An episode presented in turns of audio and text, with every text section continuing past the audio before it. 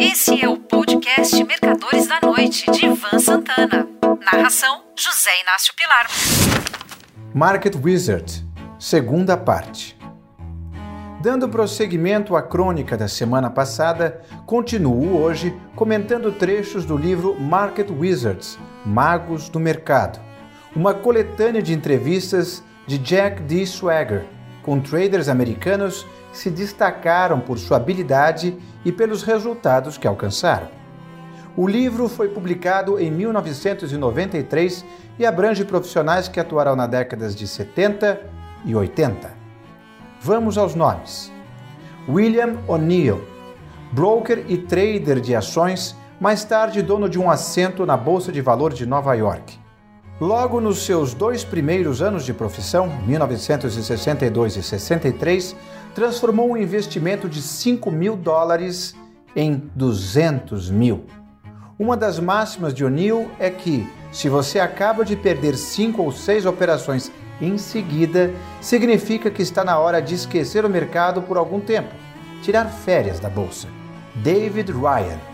Nascido em 1959, começou a operar a bolsa aos 16 anos de idade. Considerava investir em ações uma espécie de jogo de caça ao tesouro. Em 1985, Ryan obteve em sua carteira 160% de rentabilidade. Dois anos mais tarde, conseguiu 1.379%. David Ryan considera um dos maiores erros de um investidor em ações ficar comprado agressivamente durante um bear market. Se a bolsa está caindo, e isso quem diz sou eu, Ivan Santana, mesmo as cotações das empresas com bons resultados tendem a cair. Ryan dava grande importância ao RSI, Relative Strength Index, índice de força relativa. A explicação para isso é óbvia, embora muitos não percebam. Se todo mundo que queria comprar um papel já o fez, o mercado desaba por melhor que sejam seus fundamentos. Quem tinha que entrar já entrou. David Ryan mantinha em média suas posições vencedoras durante seis meses a um ano, já as perdedoras, no máximo duas semanas.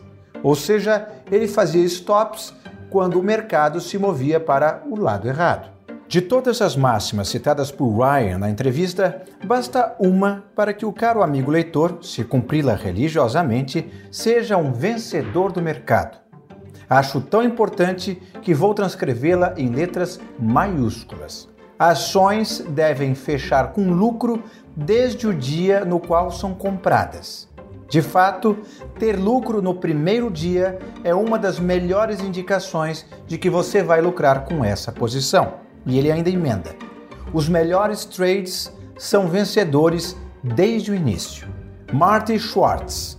Ele perdeu dinheiro durante uma década antes de começar a ganhar, mas finalmente aprendeu a operar.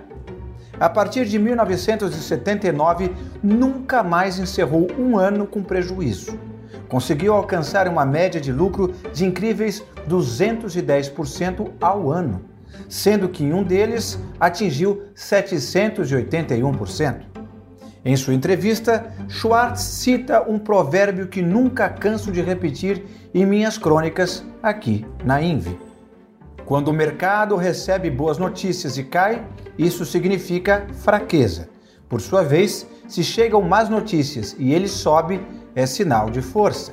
Outra coisa importantíssima citada por Marty Schwartz em sua entrevista a Market Wizards é: uma das decisões mais suicidas que um trader pode adotar é ir aumentando a sua posição com o mercado caindo. É o que chamamos no Brasil de fazer preço médio. James B. Rogers Jr. Ele começou a operar no mercado de ações em 1968 com um capital de 600 dólares. Cinco anos mais tarde, se associava a ninguém menos do que George Soros no Quantum Fund.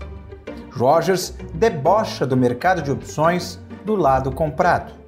Um estudo da SEC, Securities and Exchange Commission, Comissão de Valores e Câmbio, equivalente à nossa CVM, mostra que 90% das compras de opções terminam em prejuízo. Nesta crônica de hoje, assim como na da semana passada, citei apenas alguns trechos de Market Wizards, o melhor livro que li sobre mercado financeiro.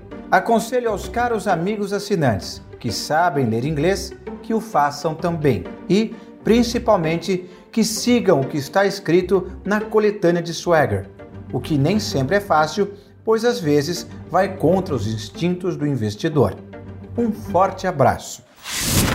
Você ouviu Mercadores da Noite de Ivan Santana. Narração: José Inácio Pilar.